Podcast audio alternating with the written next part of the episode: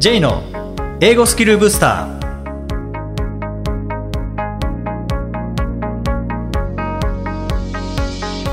こんにちは J こと早川浩二ですこんにちは、アシスタントのあきです。この番組は旅行や仕事で英語を使えるようになりたい方、TOEIC などの資格試験の勉強をしている方、英語学習へのモチベーションを高めたい方にスキルアップのコツをお伝えしていく番組です。J さん、今回もよろしくお願いします。よろしくお願いします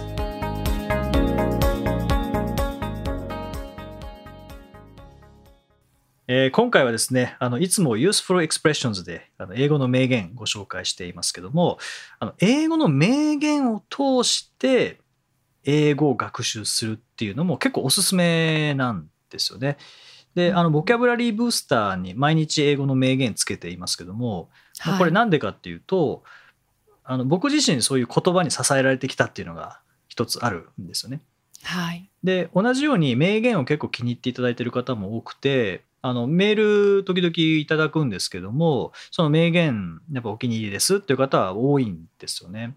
で中にはこう人生を変えるような名言ありましたとかあと落ち込んだ時に支えられましたとかっていうような方もいらっしゃってやっぱこれ言葉って力あるなっていうのを改めてこう感じることも多いんですけどもはい。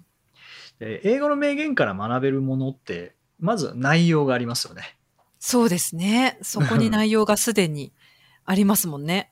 そうなんですよね。であの短くまとまっているのででこれ読んだ時聞いた時の状態自分の状態によって響き方が違うんですよね。あー、確かに。そうですね。うーんだから何回見ても飽きないというかやっぱり日々もう日々というかもうそれこそ毎日はまあ当然のこともう1時間ごとにもやっぱりもう別人のようにそれこそ感情なんかはすぐ変わりますからねはいはい。別人になっていく中でどのタイミングでどの言葉を読むか見るかによってやっぱり響き方が全然変わってきてだから何回見ても本当に何ていうんですかねこう感じるものが違うっていうのがあってそれがまず名言の良さだなと思うんですよね。ああ、確かに。そうですね。去年聞いた名言も、今聞いたらまた感じ方違いますしね。また得られるものもうん違いますよね。そうそう去年全然何にも響かなかったけど今見たらうわすっごい響くみたいなのもきっとありあますね。りますよね。やっぱこの何度でも触れられるっていうのがすごくいいですしあと名言は程よい抽象度なのでなんか自分の具体的な部分に落とし込みやすいっていうのはありますよね。ああ、確かに。そうですね。抽象的なニュアンスのものが多いので、なんか当てはまりやすいですよね。個人の事情に。ねうん本当にで仮に名言が具体的だったとしてもそれを抽象化して自分に当てはめることもできるので なんかこう好きなようにその言葉って解解釈釈でできますよね。あそれがなんかすごくいいなと思うんですよね。で、まあ、それだけであれば全然日本語の名言とかでもいいと思うんですけどでもやっぱり英語の名言の良さはそれだけじゃなくてやっぱり英語を学べるっていうところありますよね。そこが大きいですね。しかもさっき J さん言ってたように、確かに名言ってコンパクトにいい感じにまとまってますね。なんかな、なん長いとなかなか読むっていう、こう気持ちになれない人もいるじゃないですか。ただ、んうんそこまでコンパクトにまとまっていると、まあ取り掛かりとしてはいいですよね。英語を勉強するっていうんじゃなくて、ちょっと読んでみるっていう気持ちにはなれますよね。うん、そう名言とか名句とか格言とかっていうのはやっぱり一文か二文とかですもんね。そうですね。名パラグラフとかないですもんね。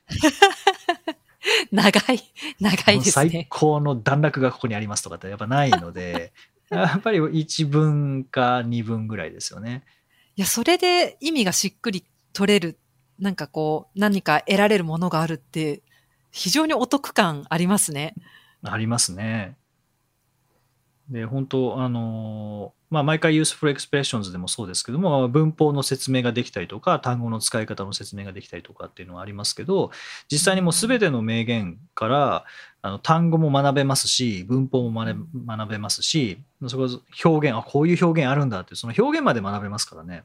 確かに。なんか一日一例分、ちょっと学んでいくっていいですね。勉強の方法としても。うん、いや、すごくおすすめですよね、それ。なんかそれもあって、まあ、それもあってそこまで深く考えてないですけど毎日ボキャブラリーブースターに名言つけてるのってそこなんですよね。あとあの選び方ってどうしてるんですかって言うんですけどあの僕になんとなく響いてきたやつをあのどれにしようかなって選ぶ中でああなんかこれ響いたなっていうのを載せてるんですよね。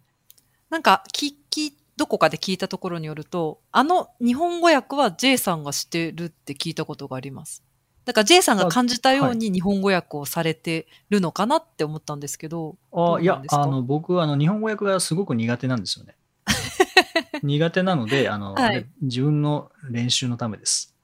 あ、じゃあ日本語訳は J さんがやっぱりやってるってことなんですね。日本語訳は僕やってます、ね、はい。なんか変な日本語訳があった時は、あの、僕の翻訳力のなさですよね。まあもしくはちょっと解釈が J さん寄りになってるかもしれないですよね。そのちょっと主観が入ったいや、主観は入れないようにはしてるんですけど、意訳にはしてないですね。ただ、そうですかどう訳していいか、うまく伝わるのはどうなのかなっていうの分かんないやつとかもたまにあって、あ確かに。その時は、あの不自然な日本語になったりしてますね。あの文脈が言ってみればないですよね、だって名言って。ね、はいうんうん。どうやって訳したらいいかって結構難しい気がします。そうですね。で、例えば、うん、ちょっと前にこれ名言使った気がするんですけど、なんだっけな。The time I kill is killing me みたいな。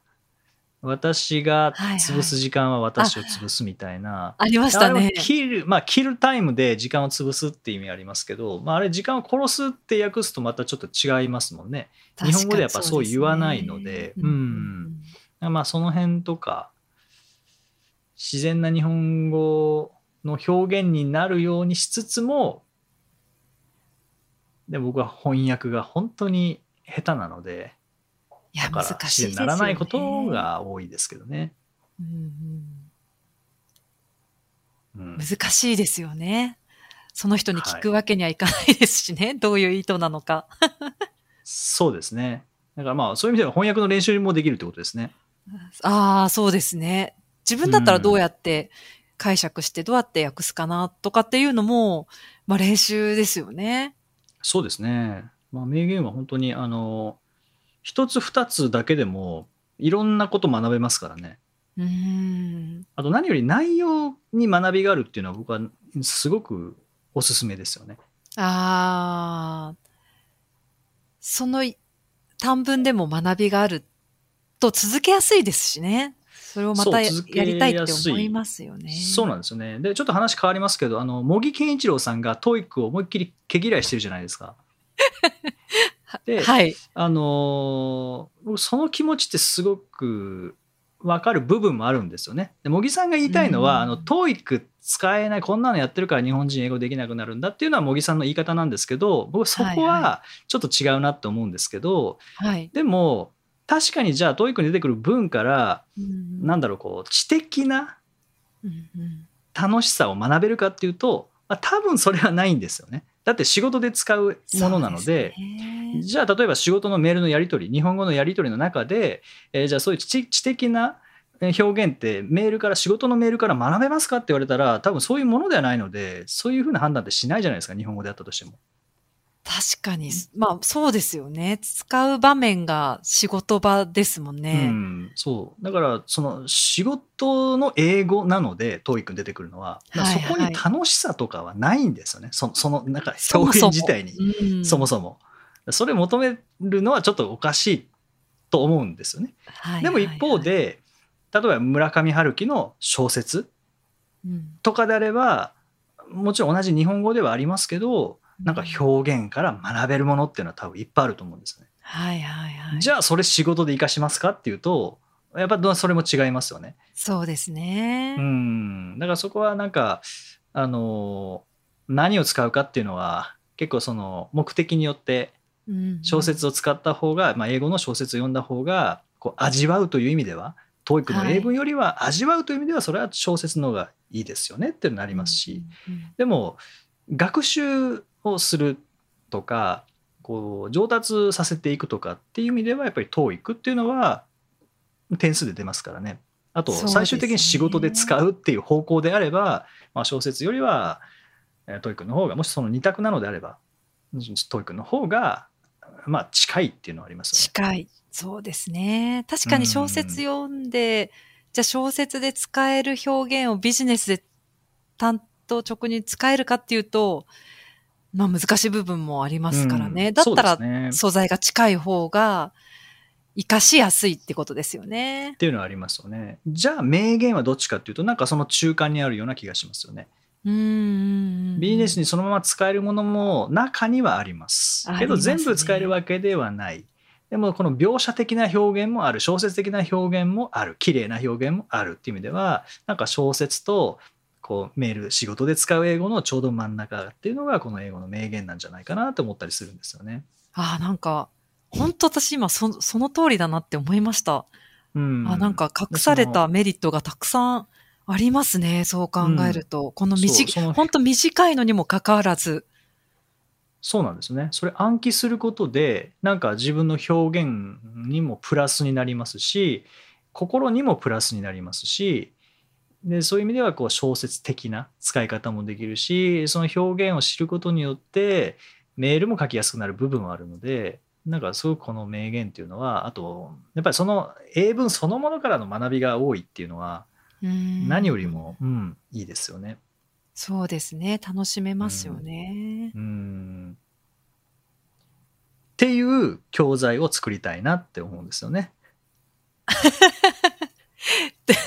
長かったですね。そこにたどり着いたんですね、今。はいなるほど。名言を活用した英語学習教材。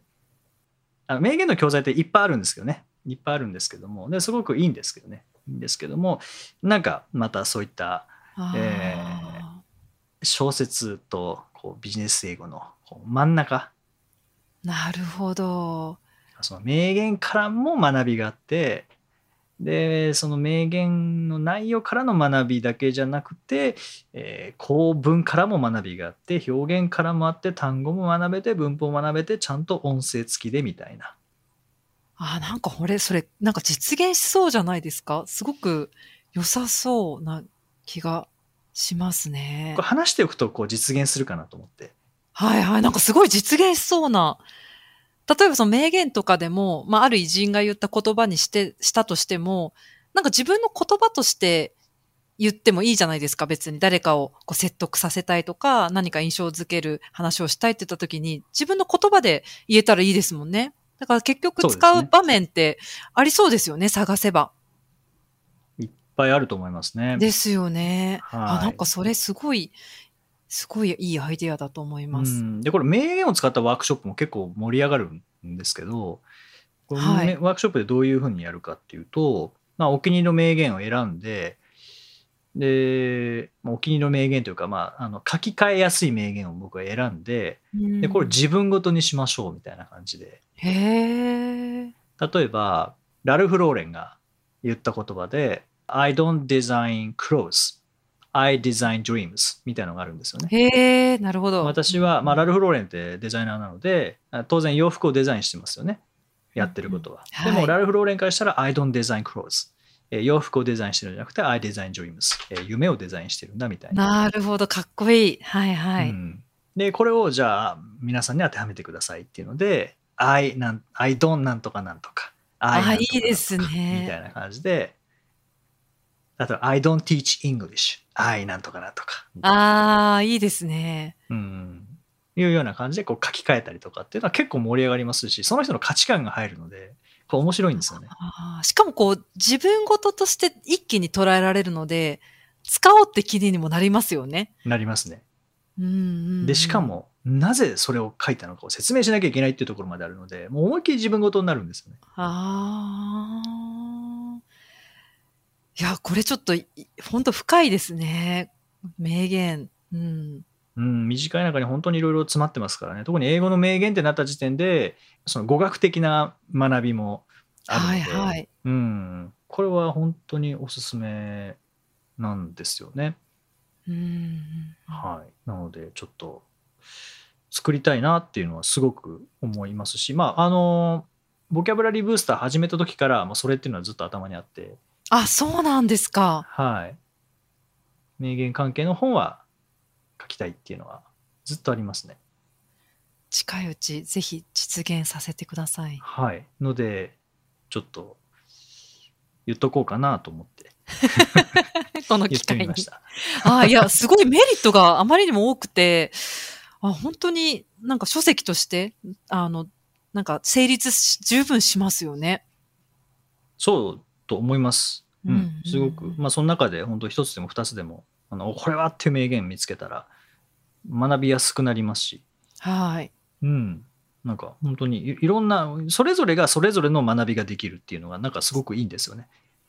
それぞれの学び、そうですねう。んはい。面白ないので、ちょっと、はい。あの、編集をされている方でご興味お持ちの編集者の方いらっしゃったら、あのぜひお声掛けいただけたらと思います。はい。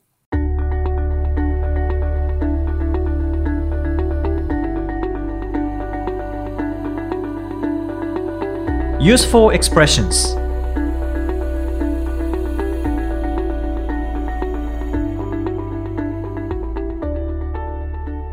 続いては、英語の名言から学ぶお役立ち表現をご紹介いただきます。J さん、今回の名言は何でしょうかはい、えー今回はバートラン・ラッセルバートランド・ラッセルという人の言葉です Anything you are good at contributes to happiness Anything you are good at contributes to happiness 得意なものは何でも幸せの一因となる、なるほど。うんまくできることってやっぱりやってて楽しいですからねそうなんですよね。得意が多い人は幸せですよね、きっとはい。まあ今回この中でもあの前置詞ですね。